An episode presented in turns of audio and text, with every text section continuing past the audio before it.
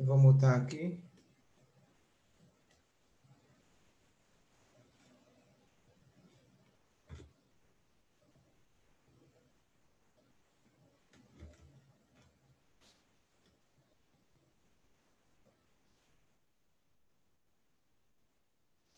Boa noite a todos. Dá para ouvir? Se alguém quiser ligar a câmera, pelo menos eu posso ver alguém. Marcelo, ótimo. Ok, boa noite a todos. Eu estou com um cenário diferente aqui. Um, o dia de hoje eu queria estudar com vocês um pouquinho, como eu apresentei o tema, a, uma Mishnah do Pirkei Avot, primeiro capítulo da Ética dos Pais, que ele dá para a gente uma sugestão, orientação, e, na verdade, algo super importante para a nossa vida, que é adquira para ti um amigo. A gente sabe que conhecidos temos bastante. Pessoas interesseiras a gente tem bastante. Quantos amigos realmente nós temos? E a gente consegue perceber, às vezes, infelizmente, em momentos de dor, de dificuldade, a gente pode contar nos dedos, se é que a gente consegue contar nos dedos. E essa orientação para a gente ter amigo é algo vital super importante e super, é, como eu vou dizer, vivificante, acho que essa é a palavra. Isso dá para a gente vida, literalmente. Especialmente em momentos difíceis. Mas ter um amigo é algo fantástico. E o motivo que eu decidi falar sobre esse tema hoje, especificamente, que Baruch Hashem, semana passada eu tive a oportunidade de visitar o túmulo do Rebbe. Eu fui lá por duas noites, eu dormi lá. Saí daqui na quinta-feira à noite. As pessoas perguntam como que eu consegui entrar lá, mas Baruch Hashem, minha esposa americana, eu falo para todo mundo que eu casei com ela com essa apenas com essa ideia. É, ela não se importa. E Baruch Hashem eu consegui entrar, foi tudo tranquilo.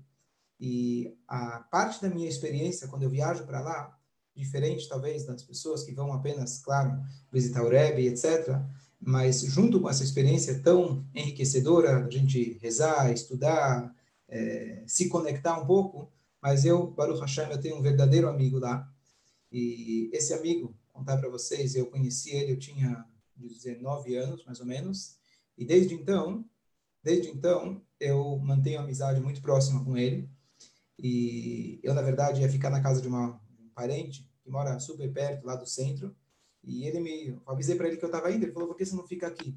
E a casa dele fica a meia hora de distância a pé. As pessoas eh, consideram, na verdade, como outro bairro. E eu acabei optando indo ir para lá. E ele literalmente, ele só não veio me buscar no aeroporto, mas todo o resto ele me levou para cá, para lá.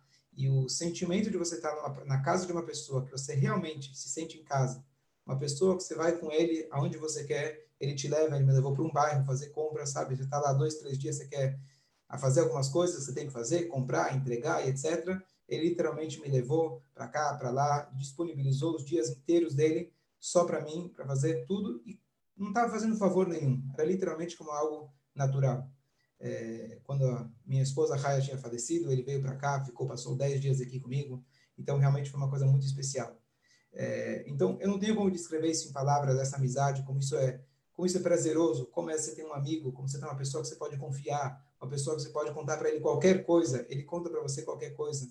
Não tem favores, é literalmente são amigos, não tem ninguém espera nada do outro. Então, foi uma coisa para mim, parte da experiência foi tão prazerosa poder ir para lá. Então, eu escolhi falar sobre esse assunto e, na verdade, compartilhar com vocês esse sentimento de que se você ainda não tem um amigo, se você tem talvez algum potencial de amigo, agora é o momento da gente estudar e saber como fazer isso porque realmente é uma brachá muito grande, uma bênção muito grande a gente ter um amigo, não precisa de mais. Então vamos ver o que a Mishnah fala para gente. E hoje eu preparei para vocês um pouquinho mais organizado. Eu tenho aqui uma apresentação simples do PowerPoint, mas vai facilitar para a gente poder acompanhar o shiur. Dá para ver? Espero que vocês consigam ver. Sim, Rabino. Ok, obrigado. Ótimo. Então, nós temos aqui, aqui estamos na primeiro, primeiro capítulo do Pirkei Avot, na Ética dos Pais, na Mishnah número 6. Eu coloquei aqui o hebraico, tem o português. Yoshua ben Perachia, venitai harbeli kiblumehem. Os sábios, Yoshua, filho de Perachia, e Nitai, da cidade de Arbel, eles receberam a tradição oral deles. Porque o Pirkei Avot, ele na verdade no primeiro capítulo ele conta para gente a cronologia, a dinastia de sábio após sábio, desde Moshe até os últimos sábios que escreveram o Talmud, a Mishnah etc. Então, a Mishnah, uma após a outra, está trazendo ditos de uma geração que recebeu da outra, que recebeu da outra. Então, aqui a gente está nessa sequência. Então, esses dois sábios receberam dos sábios anteriores. Yeshua ben Perachia costumava dizer, designe para ti um professor. No hebraico, importante a gente ver, Ase lecha rav. Ase lá só em hebraico significa fazer. Faça para você rav, um rabino. Ukne lecha haver. E adquira, ou liknot em hebraico, é compre para você um amigo. Et kol zchut. E julgue todos os homens com a balança ponderada a seu favor. Ou seja, ou seja, julgar a todos favoravelmente. Essa aqui é a Mishnah. Então eu queria apontar para vocês logo na Mishnah algumas coisas que chamam atenção. Primeiro, ele fala, acei, faça, designe para você um professor. Já quando ele fala do amigo, ele fala uma frase muito difícil. Na verdade, a tradução é meio, não é literal, adquirir ou comprar um amigo. A gente usa esse termo amigo comprado, é o contrário, é amigo interesseiro. Eu comprei ele, eu fiz para ele um favor, eu paguei para ele de alguma forma, direta ou indireta, e aí ele virou meu amigo. Então, o que, que significa compre para você um amigo?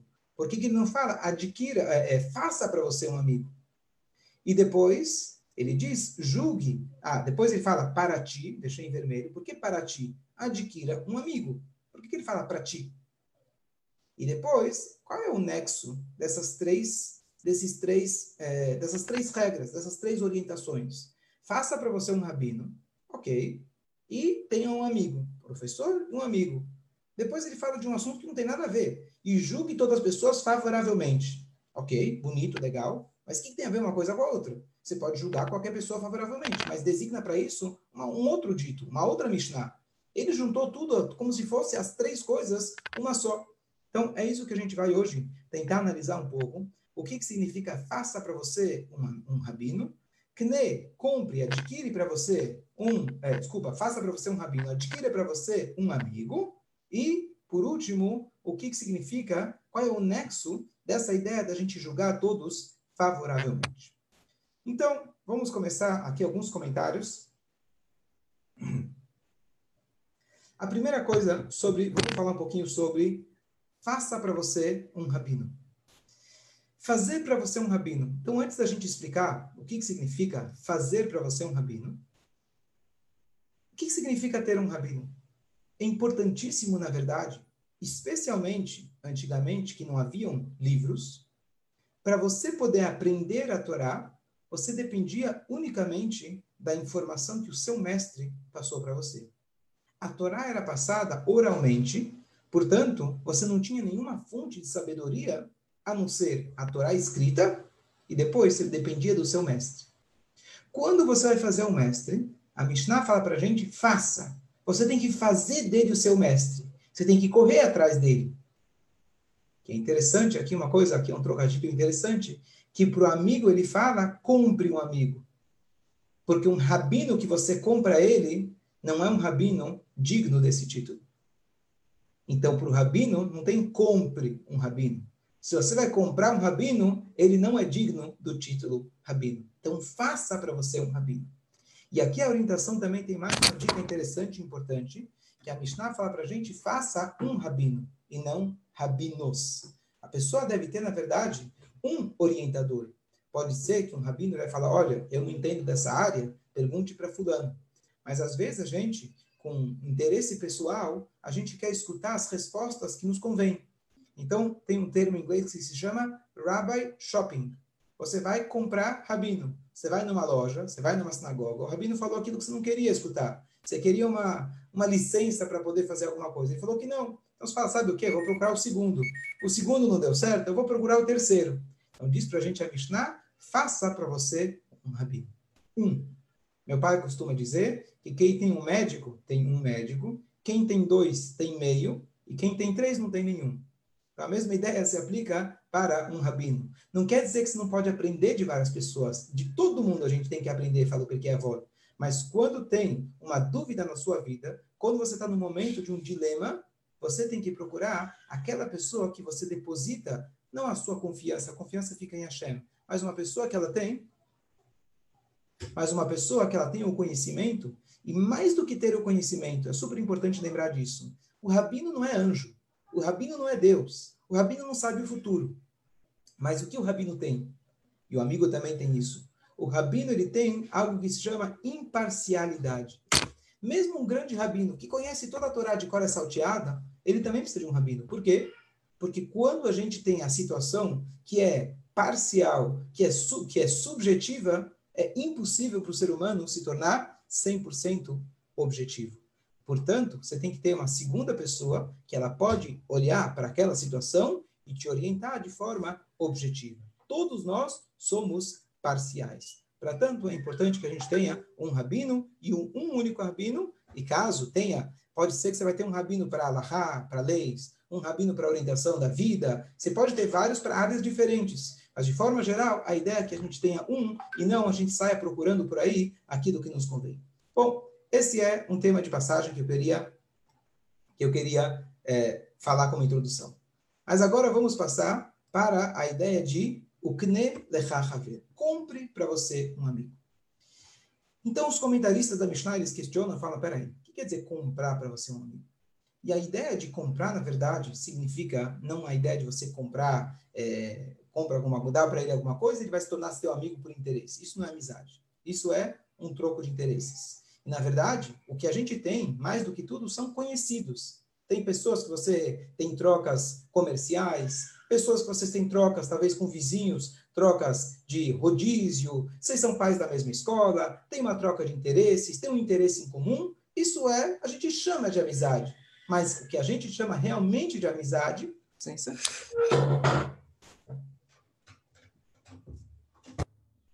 O bebê está querendo estudar a Torá também.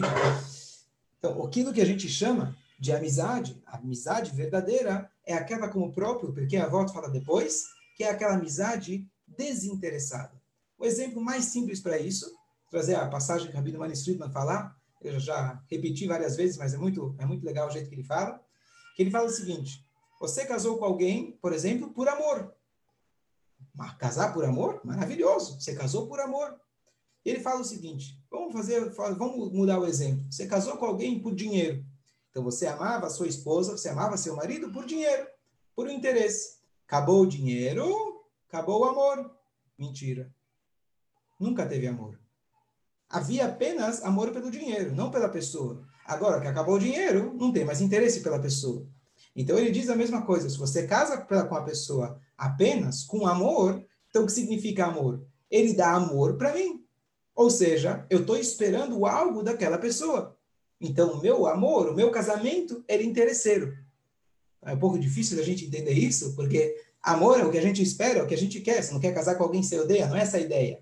Mas a ideia é que depois que a pessoa se casa, Claro que você vai casar com quem você ama, com quem pelo menos você tem um, um, um despertar de interesse, mais ainda, tá certo? Mas a ideia é você gostar da pessoa uma, como se fosse um amor fraternal. O pai gosta do filho não porque o filho traz algo em troca, às vezes muito pelo contrário, mas é um amor natural. E é esse tipo de amor que a gente tem que tentar desenvolver agora, falando sobre amigos, não sobre marido e mulher, não sobre pai e filho. A pessoa justamente estranha, uma pessoa de fora, mas essa pessoa é uma pessoa que pode, você pode realmente confiar os seus segredos, confiar a sua alma nele.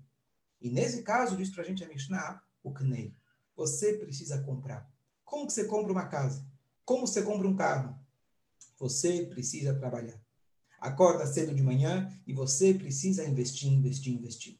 Então isso não é uma coisa que acontece, às vezes pode acontecer por sorte natural, mas um amigo que você acha, essa pessoa tem o potencial de ser um amigo, diz para a gente a Mishnah, não é fazer simplesmente, você precisa kne, liknot. Significa, isso exige de você. Por isso a Mishnah usa esse termo, o kne. E aqui, na verdade, tem uma passagem muito bonita na Torá. Aonde na Torá nós lemos sobre amizade? Aonde tem a palavra amigo na Torá? Tem histórias de irmãos, que um mata o outro, um quer matar o outro. Isso a gente tem. Aonde nós temos amigos na Torá? Quem tiver no Zoom pode falar. Vamos ver quem lembra. Eu sei. What? Eu sei. Só, só um instante. Só...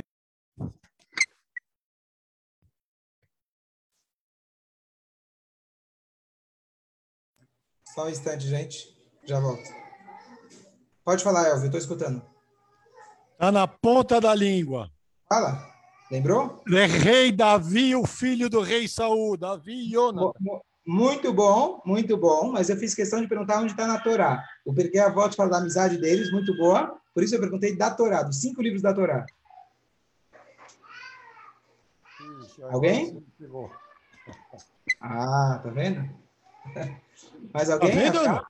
Hã? Tá vendo? Não, era um amor é, descomprometido, é, não condicional, era um amor totalmente. Perfeito, mas eles estão no, no Tanakh. Eu quero saber da, da própria Torá. Vamos lá? Alguém lembrou? Bom, a palavra, a palavra Ah. Oh, peraí, alguém Vai. assoprou no meu ouvido. Esposa, Caleb e. Yoshua. Quem? Caleb e Yoshua. E ben Não está escrito que eles eram amigos. Eles foram juntos. Eles eram dois muito grandes. Não está escrito que eles eram amigos.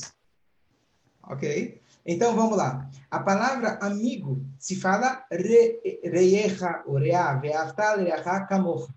A Torá conta pra gente aquela história bem difícil da gente entender do Yehudá com a Tamar. Yehudá era um dos filhos de Yaakov, quem lembra? E ele tinha três filhos, Er, Onan e Shelah. Er se casou com uma mulher chamada Tamar. Er era pecador, ele morreu.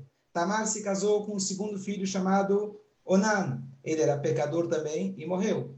E aí ela pediu para se casar, fazer o levirato com o terceiro filho, e o pai ficou enrolando, Yehudá ficou enrolando. Já matou dois, né? Matou não, dois morreram, ele ficou enrolando. Yehudá, sua esposa, tinha falecido, e o Yehudá, então, um belo dia, ele foi para um lugar chamado Timnata. Timná. E lá em Timná, essa nora dele, Tamar, se fingiu, se fantasiou como uma mulher de rua. Ela percebeu que ela não tinha se casado com ninguém da família de Yehudá. Então ela foi lá e ela enganou Yehudá. E o Yehudá entregou, quem lembra para ela, o seu cajado, o seu, o seu, o seu é, carimbo e etc. E aí, no final das contas, eles tiveram um relacionamento. E a Torá conta para gente o tempo todo que o Yehudá ele estava, ele teve Re'eu Adulami, o seu amigo Adulamita, de Adulam. Não fala o nome do amigo, mas esse amigo acompanha ele ao longo da história. Yehudá foi para lá e, tava, e contou para o seu amigo. Ele voltou e depois ele mandou, através desse amigo, mandou para ele os seus. É, é, ele queria devolver para a mulher, para pagar para ela. O que acontece? Ele entregou para a mulher como penhor, porque ele não tinha como pagar, e eventualmente ele ia mandar o dinheiro e resgatar o cajado dele e as coisas dele. Com quem que ele mandou isso? Ele mandou com esse amigo. Ele chegou lá e não encontrou a mulher. E aí chegou a história, Yehudá ficou sabendo que a nora dele tinha engravidado, espero que vocês lembrem da história. E aí ele escutou que a nora tinha engravidado, ele falou que ela teria que ser queimada, e aí, na hora H, ela foi lá e mandou os, o penhor para ele, falou, eu estou grávida do dono dessas coisas. Quando ele olhou, ele confessou e ele falou, Tzadka mimeni. Ela é, ela tem razão, e ela está grávida de quem? De mim mesmo. Tira ela. Aqui a gente lembra aquela passagem que ela, a Nora, ao invés de envergonhar ele publicamente, ele, ela falou: Eu prefiro ser queimada, eu não vou falar nada, eu vou mandar para ele o sinal. Se ele confessar, muito bem, mas eu não vou envergonhar ele. Aqui a gente tem aquela conclusão dos nossos sábios, que é melhor uma pessoa pular na fornalha do que a gente envergonhar o outro publicamente. Foi o que ela fez. Agora eu não vou entrar na questão da história, como que ela fez uma coisa dessas, etc. Mas ela, Matzadek, ele fez isso com intenções extremamente elevadas. Mas o que, que acontece? A Torá conta para gente, relata para gente com quem ele mandou, que esse amigo estava acompanhando ele. Qual que é o sentido da Torá contar para gente desse amigo? O amigo não exerce nenhum papel importante nessa história. Tudo bem, ele mandou através de alguém. O que, que importa que era o amigo dele? O amigo dele foi, o amigo voltou, o amigo mandou. A Torá não fala o nome dele. A gente não sabe quem era ele, não sabe quem é a descendência dele. A Torá, ele aparece do nada. Então, o que, que acontece? Aqui uma explicação lindíssima que a Torá, é, um, uma sugestão, na verdade, de um sábio contemporâneo, que ele fala o seguinte: aquele amigo esteve acompanhando Yehudá o tempo todo. Que, que você acha que aconteceu com Yehudá quando ele percebeu o erro que ele fez? Ele esteve com uma mulher da rua. Ele deixou, digamos assim, ele era um tzadik, mas vamos, ele esteve numa situação desagradável, chamar assim. Depois, ele descobre na hora H, quando o amigo dele vem trazer o penhor de volta, quem era, o que, que ele sentiu naquela hora? Será que ele não contou para o amigo? Poxa, eu tenho que confessar, na verdade, que fui eu com a minha própria nora. É o tipo de coisa que você nunca iria querer contar para ninguém. Aquelas coisas que estão no fundo da nossa alma, aquele segredo que você fala, se eu contar para alguém, aquele alguém vai deixar de ser meu amigo. Significa que ele não é um amigo. O verdadeiro amigo é aquele que você está pronto para contar tudo que está no seu coração. E essa é a utilidade, digamos assim. Não é utilidade, é mais do que isso, mas essa é um favor, essa é a presença que um amigo pode dar para o outro. É alguém que você realmente se sente confortável de abrir todos os seus segredos. Não é que você precisa contar os segredos, mas tem momentos na vida que a gente passa por coisas difíceis e a gente precisa dividir. Quando a gente divide com outra pessoa, isso alivia a gente. Quando você tem dúvida, será que eu posso contar para essa pessoa? Será que ele não vai olhar para mim diferente? Significa que você ainda não tem um amigo. E a conclusão é que quem sabe o que fez com que Yehudá, ele no final da história, confessasse e poderia, ele poderia ficar na dele e falar, deixa ela queimar, fico quieto até o final da vida, ninguém vai saber, ninguém soube e terminou a história. Ele teve a coragem publicamente de confessar, esse filho é meu, eu tive relacionamento com a minha nora, que não era algo bonito, pelo menos, então, possivelmente, foi a influência desse amigo. Porque quando a gente guarda um segredo, é muito difícil a gente lidar com aquilo.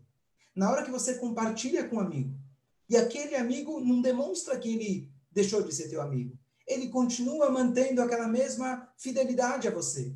Então você se sente mais confortável. Você ainda se sente gente. Você mesmo dá credibilidade para você mesmo. Então, se eu confessar, se os outros souberem, não vai ser o final do mundo.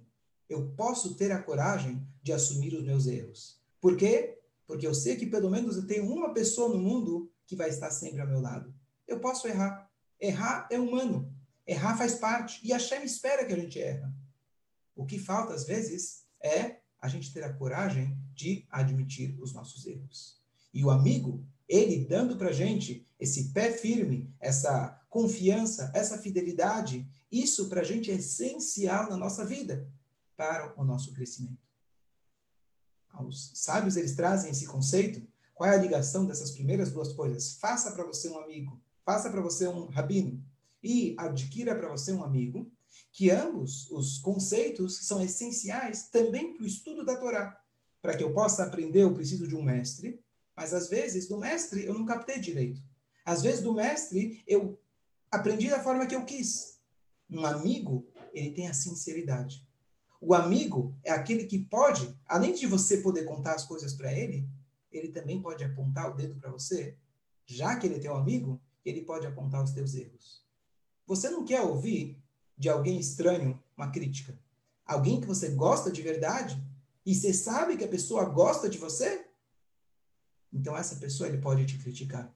Ele pode apontar os teus erros. Não, você não entendeu o Talmud. Não, você não entendeu o Alahá. Então, isso é importante como o processo do estudo, do ensino da Torá, mas na vida em geral, ter um amigo é uma das maiores dádivas. E aqui queria contar uma história muito bonita, que haviam dois amigos. Eles fizeram uma amizade, começaram com uma amizade comercial, muitos anos atrás. Um morava em, em Bagdá e outro morava na Alexandria. E o que acontece é que eles, no começo, os dois estavam indo muito bem nos negócios e eles fortificaram a amizade deles, não tinham é, relacionamento, pelo menos através, através de carta, e cada tanto eles se conversavam. Um belo dia, o amigo da Alexandria, ele perdeu todo o dinheiro, infelizmente a roda da vida dele mudou, e ele literalmente chegou na miséria. E ele tentou de tudo, tentou pedir para cá, para lá, e ele não conseguia. E a família dele literalmente estava com fome. A esposa virou e falou para ele: Bom, quem sabe o teu amigo de Bagdá Está na hora de você pedir uma ajuda. Amigos são para isso. Bom, ele escutou a esposa e ele fez uma viagem até Bagdá. Ele chegou em Bagdá. E o que acontece é que ele chegou num estado tão deplorável, com tanta fome, com tanta é, é, cansaço do caminho. O que, que aconteceu? Ele falou: não vou encarar chegar na casa do meu amigo assim. Eu não quero, verdadeiros amigos, não quero dar para ele uma má impressão. Às vezes a gente pensa que a gente tem que ir para as pessoas mais próximas, né, jogar o lixo. Ele não queria jogar o lixo, ele queria dar, dar uma boa impressão para o amigo e pedir o favor que ele precisava. Bom, então ele decidiu que ele não ia direto para a casa do amigo, ele ia dormir em algum canto.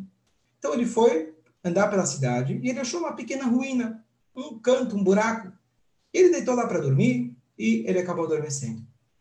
No meio que ele está dormindo, ele acorda com berros. Ele escuta duas pessoas brigando. Você me deve dinheiro? Não, não vou te pagar, não devo, pego. E de repente ele escuta com barulho que um foi lá e matou o outro. Tirou uma faca e matou o outro cara. E ele estava tá lá dentro. Ele continuou lá dentro. Logo chegou a polícia. E o que, que eles encontram? Um corpo ensanguentado e o nosso amigo. O nosso amigo, coitado, não conseguia nem pensar. Ele estava tão exausto do caminho, tão faminto de tantas semanas sem comer propriamente. E eles começaram a pressionar ele, falaram: Você matou esse cara, você matou esse cara. Ele não teve coragem, não teve força. Ele falou: Fui eu mesmo. E ele assumiu o crime que ele não fez. E ele então ele foi mandado para a prisão. O caso chegou na justiça e logo decretaram a pena de morte dele. Tá bom? Então, nosso amigo da Alexandria, ele está lá, ele ia ser morto em praça pública e o povo da cidade foi chamado. Chamaram o povo, estava todo mundo reunido e o cara estava pronto para ser pendurado. Quando o nosso amigo de Bagdá ficou sabendo, ele foi até lá ver que alguém está sendo, vai ser executado. Ele vê de longe, ele logo reconhece que é o amigo dele. E na hora ele fala, eu conheço meu amigo. Ele nunca teria matado uma mosca sequer. E ele começou a gritar, licença, licença, licença, licença. Ele foi, estava na frente, ele falou, pessoal, vocês estão matando a pessoa errada.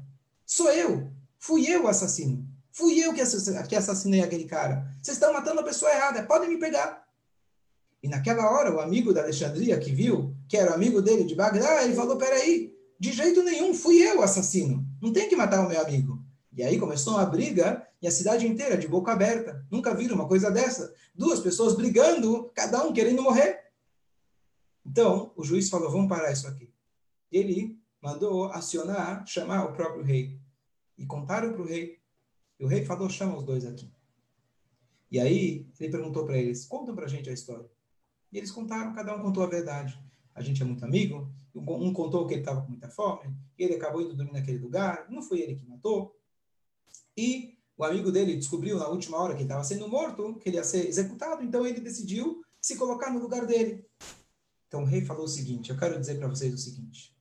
Eu tenho muitos bajuladores eu tenho muitos fãs, eu tenho muitos ministros, eu tenho muita gente que vem aqui pedir favor. Amigo, eu não tenho nenhum. Eu queria pedir para vocês, se eu posso fazer parte dessa amizade de vocês, e eu quero ser o terceiro amigo nessa amizade de vocês. E, obviamente, ele absolveu os dois. Essa história conta para gente, na verdade, como a Torá diz para a gente o Pasuk, Ame ao próximo como a ti mesmo, Ani Hashem. Eu sou Hashem. O que, que tem a ver uma coisa com a outra? Ani Hashem. Eu sei que você é Hashem. Não, não fala, coloca filhinho, eu sou Hashem. Faz Shema, eu sou Hashem. O que, que é Hashem? Eu sou Hashem. Hashem está dizendo o seguinte: se você ama o próximo como a ti mesmo, Ani Hashem. Eu sou Hashem. Eu também quero fazer parte dessa amizade.